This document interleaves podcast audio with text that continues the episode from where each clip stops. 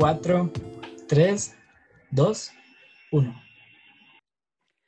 Bienvenidos, buenas a todos a un nuevo episodio de los Good Fellas. Aquí estoy nada más y man, nada menos que uno de sus anfitriones, José Alfredo Carrera. Y aquí con ustedes les tengo al fabuloso y majestuoso Mikey. Di hola, Mikey.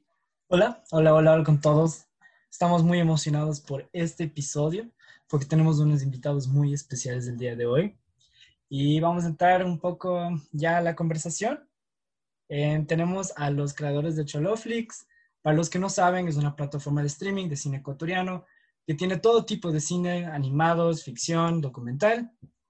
Y eso, bienvenidos a J. Salazar y Nerea Núñez. Eso mismo. Hola, muchas gracias a los dos por habernos invitado a hablar en vuestro canal. Estamos muy agradecidos de conversar un rato con vosotros y pasar un rato muy ameno. muchas gracias por aceptar nuestra invitación. Sí, muchas gracias. La verdad es que, em, pues, esto es fabuloso para nosotros, en especial porque nos encontramos también un poco en el medio del cine ecuatoriano. Y bueno, eh, ¿te parece, Mike, si empiezas con una de las primeras preguntas que tenemos? Listo. A ver. Entonces, aunque ustedes tienen un fragmento sobre sus orígenes en su página web, ¿les importaría profundizar un poco sobre cómo salió la idea de Choloflix? Sí, bueno, supongo que si habéis mirado la página web habréis leído que empezó hace cuatro años, que es cuando yo llegué al Ecuador y, y ahí al darnos cuenta que, no había dónde ver cine nacional, por eso yo al ser extranjera buscando contenido ecuatoriano, fue cuando se nos encendió un poco la bombilla, ¿no? Decir, oh, pues sería de, de hacerlo, ¿no? De crear el espacio. Entonces, básicamente nació ahí, profundizar más. Mm. Claro, a ver, entonces, venimos de estudiar en España y cuando llegamos a claro, dices, bueno, quiero ver qué están haciendo aquí. Claro, era, era difícil, además, ya es 2016, o sea, eh, ya estás acostumbrado al HD, ya estás acostumbrado a la buena calidad, ya no quieres irte a comprar un DVD pirata o un DVD. Claro, eso, era demasiado reto. o sea, además, claro. tu reproductor de DVD, o sea, era complicadísimo. Entonces fue como, debería haber un sitio en donde esté. O sea, la, idea era que el cine ecuatoriano debe ser tan fácil de ver como es la piratería, o más fácil también. Claro, exacto. Eh, debería ser tan complicado para un cine que además tiene siempre las de perder, ¿no? O sea, es, mucho más fácil ver eh, todo el cine de Hollywood, todo el cine comercial, está ahí, es súper accesible, tanto legal como legalmente. En cambio, el cine ecuatoriano, así quieras pagar, eh, no, no había un sitio donde. Entonces comenzamos a dar vueltas como, como proyecto Rubí. Algún rato lo haremos. Y en las conversaciones y dialogando, pues el nombre de trabajo salió Choloflix. Como sí, sí, cuando hablamos de Choloflix, no sé qué, y se quedó. y fue el nombre con el que al final se quedó la plataforma. Claro, al comienzo parecía hobby, entonces por eso como que tampoco le pensamos demasiado, no sé cómo decir. Entonces, como sí, cuando hagamos esto, el Choloflix tal, y al final salió y en lo que estamos ahora. Pero... Claro, tiene mucho sentido. Ustedes son la solución de la piratería. Es como que ahorita no hay excusa de piratería y hasta las que, aparte que tienen películas gratis, también hay unas que cuestan y es un precio súper razonable. O sea, no hay por dónde ir para la piratería. Entonces, y es lo que hay en películas justo de Hollywood. Cuestan igual para alquilar. ¿Y por qué no, para, por qué no alquilar lo que sea nacional? Así, eso eso es la solución de ustedes. El precio está bastante pensado porque 2.99, es lo que vale alquilar, es más o menos lo que estabas pagando tú cuando alquilabas una peli en Blockbuster, allá en los años 90. Que es un precio que la mayoría de gente estaba dispuesto. Es mucho más barato que ir al cine, ¿no? O sea, el cine te vale mínimo 4 dólares, dependiendo del cine. Si es que tienes un cine cerca. Eh, y la ventaja es que alquilas, la puedes ver durante 48 horas las veces que quieras no, no solo una vez. Puedes poner pausa, te puedes ir al baño, te puedes hacer cafecito, puedes hacer canguil, eh, y lo puedes ver entre amigos, bueno, ahora no, pero cuando nació ya era eso, ¿verdad? Pero unas con amigos a ver y pagas solo, un solo ticket y lo ves entre cinco, ¿no? O lo ves con tu familia. Claro, ya cuando volvamos a la normalidad podremos ya verlos todos en, conjunto con los amigos y con los panas. claro, y donde cada quien solo pague 30 centavos y ya. Claro, ajá, hacemos todo la buchita de plata y listo. Sí. Y ahora, un poco nuestra tarea, perdón. ah, no, perdón, sigue, sigue. Que es un poco nuestra tarea ahora buscar a los piratas, ¿no? Nos pasamos un poco buscando todos los piratas que hay por YouTube o distintos canales y para ir bajándolos, porque además siempre están de mala calidad y tal, entonces es un poco Ahí, sobre todo el Jota, se pasa todo el día en YouTube chequeando a ver qué y denunciándoles. Bueno, y aparte que la plataforma tiene películas que son gratuitas, entonces también está esa opción para los que por alguna Y o X razón no quieren o no pueden. Y está en buena calidad y están apoyando también a los directores y a todo el proceso y la industria ecuatoriana. y son los que son consideradas como clásicas dentro de aquí, entonces eso es buenazo. Pues a ver, el objetivo de Choloflix es llevar el cine nacional a todo el Ecuador. O sea, el día que tengamos nosotros 17 millones de suscriptores, creo que vamos a decir que lo hemos logrado. Eh, entonces, entendemos que la realidad nacional es muy diferente a la de un país del primer mundo. Entonces, 3 dólares para muchas personas sí puede ser un, monto muy sustancial, puede ser eh, muy significante. Entonces, sí queremos dar eh, lo que más podamos de cine gratuito. Ahora, no es gratuito en sí, porque sí tiene un comercial adelante. Nosotros constantemente estamos buscando gente que quiera pautar en Choloflix. Eh, y, esa plata, pues obviamente nos quedamos solo un pequeño porcentaje y la mayoría va a, los cineastas para que ellos puedan seguir haciendo eh, más películas. Pues, la plataforma puede ir. Claro, es un servicio. Pero lo importante es que el cine no, no, está gratis, solo que el que le está pagando al final es el de la propaganda, ¿no? claro, ajá, son los auspiciantes. Ajá, son los que el usuario vea la, la pauta.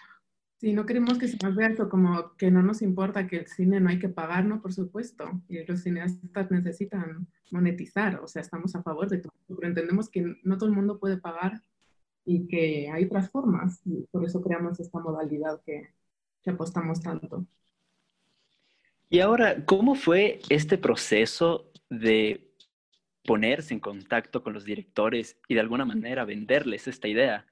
Eh, ¿Hubo algún tipo de escepticismo por parte de algunos o hubo mucho interés? Que te contaran. a ver, primero entonces comenzamos con cuarentena porque todo el mundo comienza a liberar los links, ¿no? Entonces yo entro al Facebook y veo a todos mis cineastas, mira, aquí está mi Vimeo.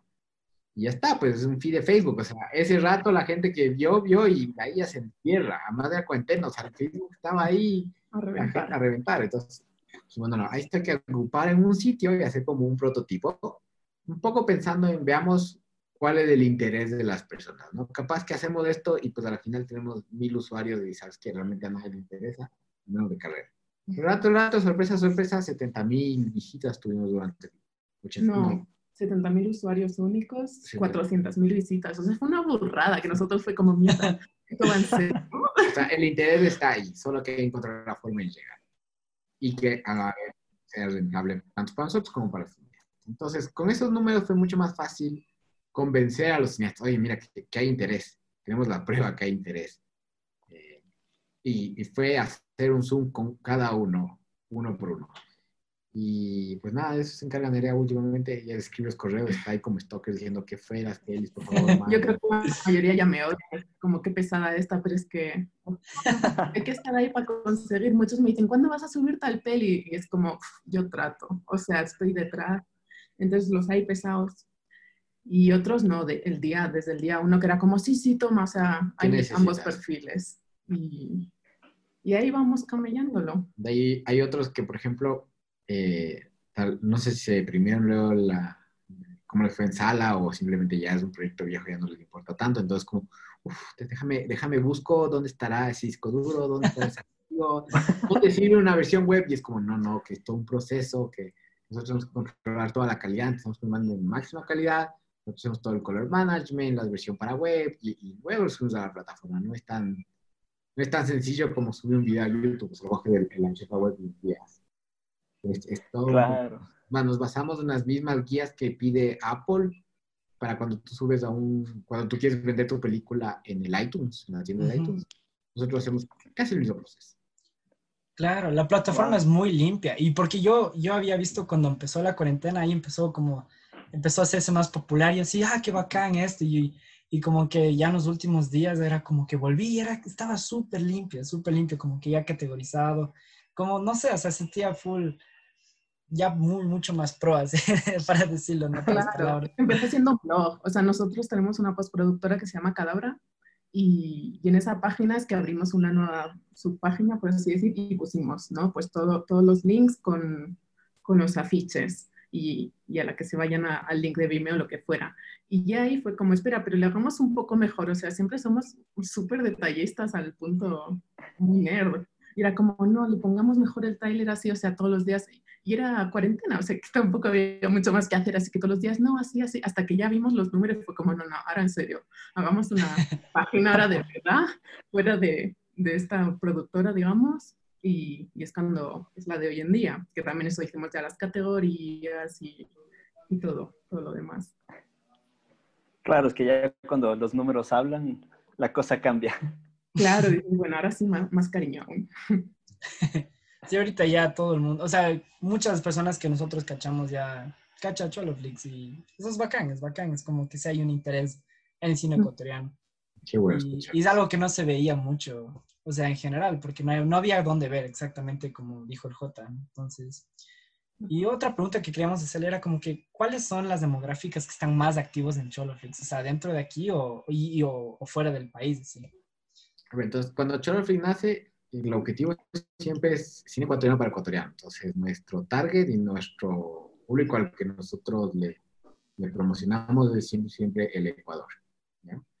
Un poco pensando en es que a nosotros no nos gusta nuestro cine, ¿por qué al extranjero le fuera a gustar? Hollywood hace cine, no hace cine pensando en el internacional, sino hace pensando en su propia industria y en su propio doméstico.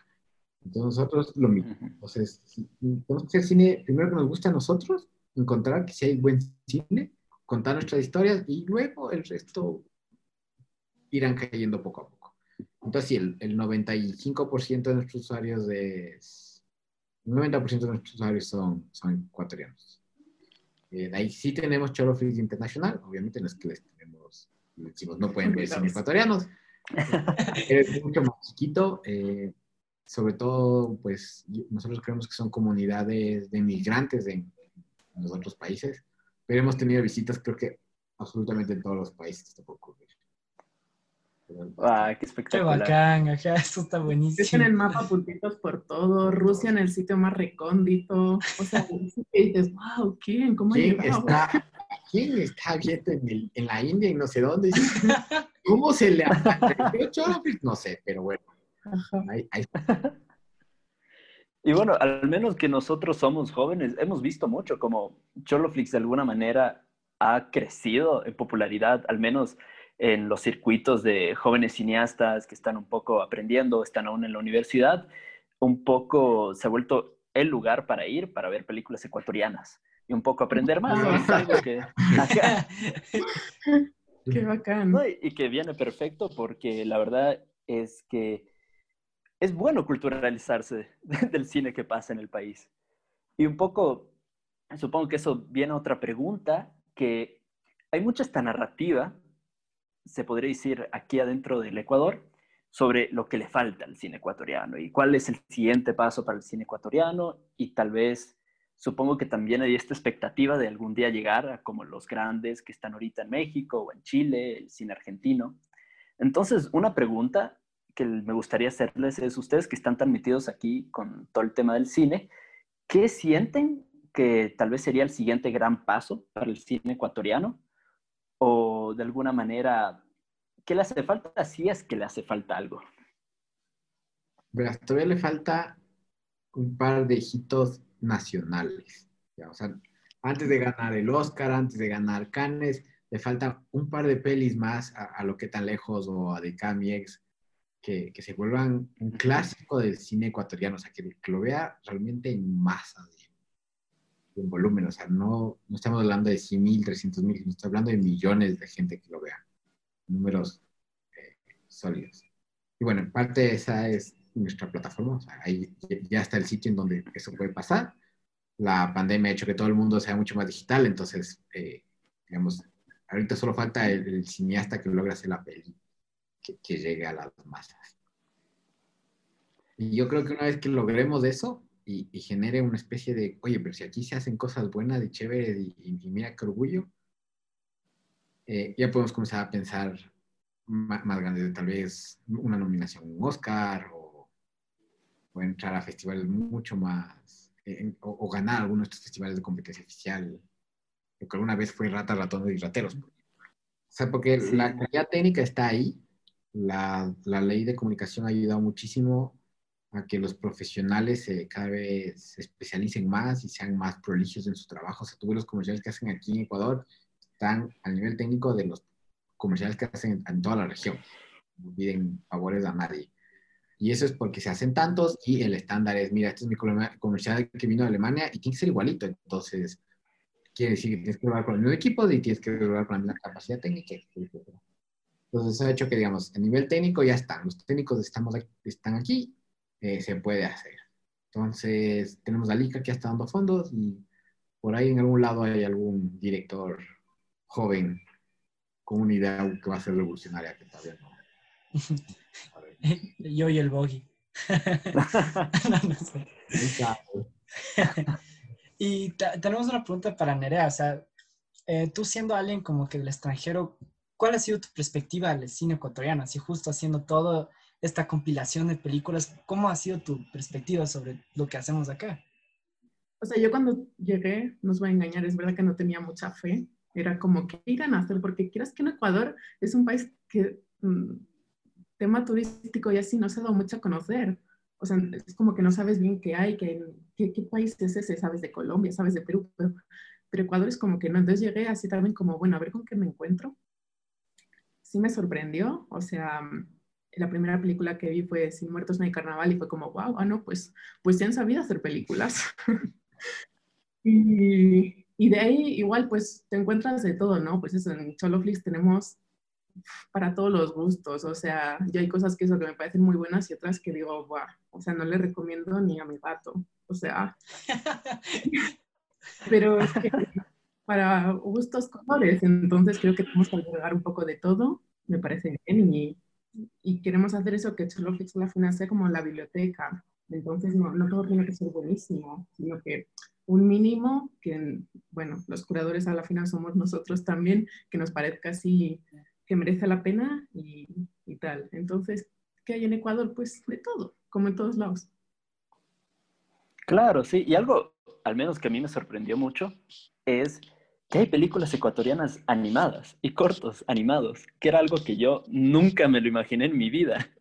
Caso. Sí hay un pequeño Ajá. gremio de animación que se conoce muy poco, que nosotros estamos metidos porque nos dedicamos a la animación 3D sobre todo, entonces estamos más por ahí y es un gremio, o sea, un campo que nos gustaría darle mucho más pegue, o sea, tener más obras, más todo, pero es que es chiquito, entonces aún hay poco, pero, pero ahí estamos todo el día buscando, bueno, ¿qué será? ¿No quieres poner tu corto aquí?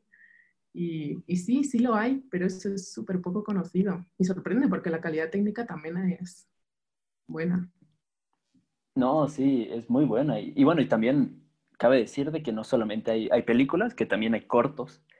Eh, entonces hay una gran variedad, la verdad. No, está la típica de que a veces uno en esta nueva época está acostumbrado a consumir cosas pues de pequeños, de bite size, se podría decir. Eh, y también hay un poco eso para de los que quieran. Exacto. La, la mayoría de plataformas hay series o películas, pero aquí es como, lo hacen a todo, lo hacen a todo. Y, y eso es parte del encanto también de Choloflix. Qué bueno. Por lo que pensamos es, a la final el usuario sabe lo que quiere ver, ¿no? Quiere un corto, quiere una serie, quiere una peli. No tiene sentido que nosotros te, te cohibemos. Lo que sí está es bien claro dónde está cada sección y de qué va. Tienes el trailer, tienes la sinopsis, tienes todos los artes. O sea, no te estamos mintiendo, así decirte, en el contenido. Tú sabes bien qué es lo que te estás metiendo a ver. Pero te damos un abanico lo más grande que podamos para que escojas tú qué es lo que más te gusta. Y ahora, si tuvieran que decir, eh, si tuvieran que escoger algo que define el cine ecuatoriano, para ustedes, ¿qué sería? Chuta esa pregunta.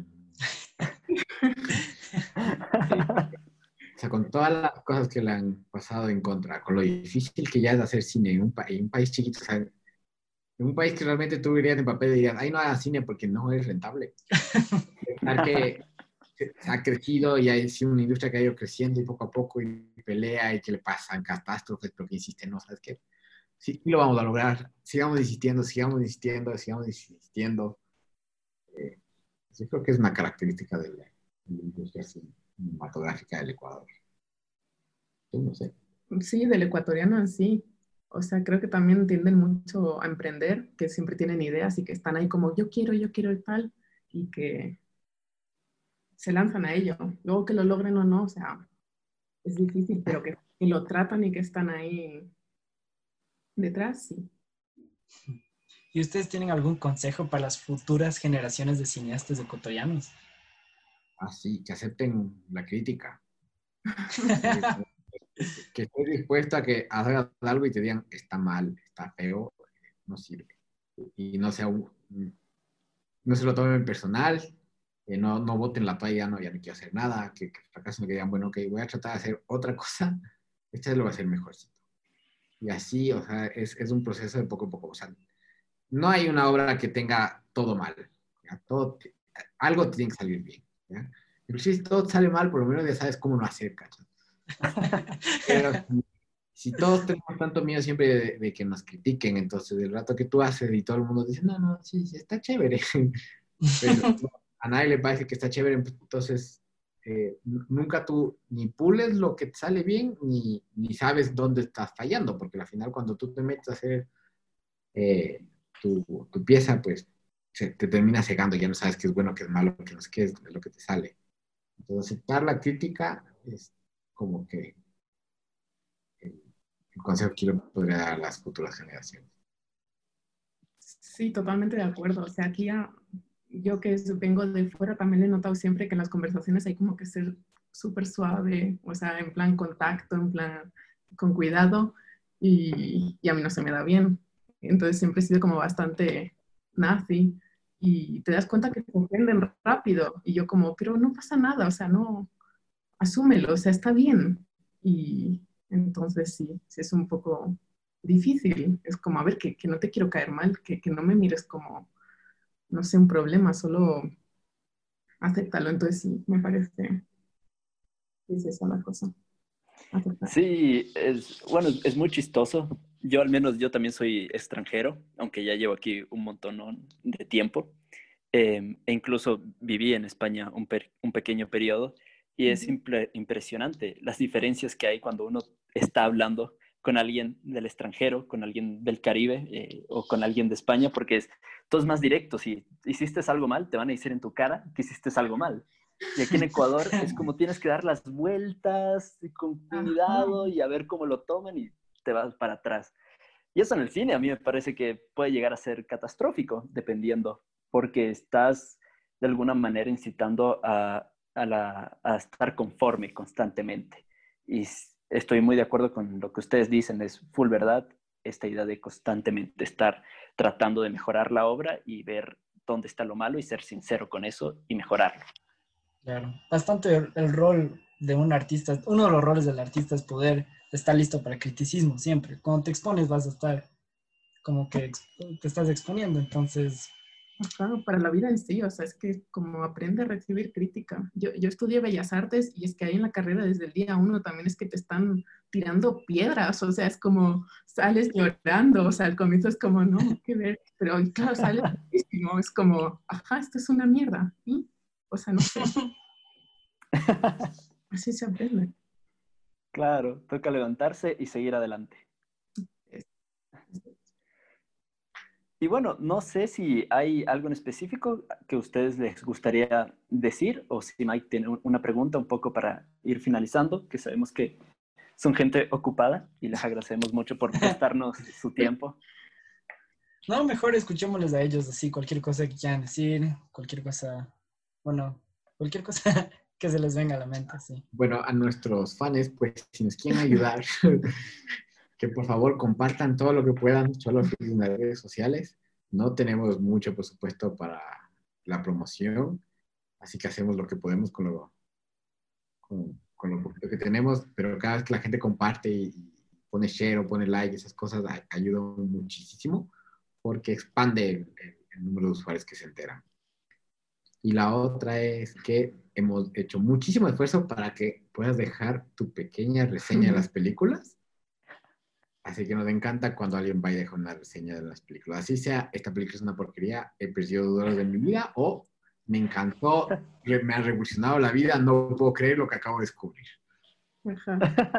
Y que nos escriban correos también pidiendo qué películas quieren. O sea, eso también nos ayuda mucho porque a veces nosotros nos enfocamos con películas más actuales, por así decir, ay, falta esta, falta tal, y nos falta un montón de catálogo aún. Entonces la gente a veces nos recuerda, oye, ¿qué tal esta película de tal persona? Como, ah, cierto, entonces que nos escriban comentarios, todo, o sea, que interactúen. A nosotros nos encanta leerles y eso ahí estamos. Perfecto, perfecto. Pues muchísimas gracias por compartir su valioso tiempo con nosotros. La verdad, estamos inmensamente agradecidos. Y para todos los que nos están escuchando, por favor, vayan, chequen Choloflix. Por favor, apoyen al cine ecuatoriano, al cine nacional y, disfruten. Muchas gracias a ustedes nuevamente por ser nuestros invitados y fue un gusto tenerles aquí. Y gracias a a todos los que nos están escuchando. Gracias a vosotros, ha sido muy divertido. Espero que lleguéis a muchos usuarios con este vídeo y, y a conocer más. Claro, y que se esparza. Así que nada, muchas gracias.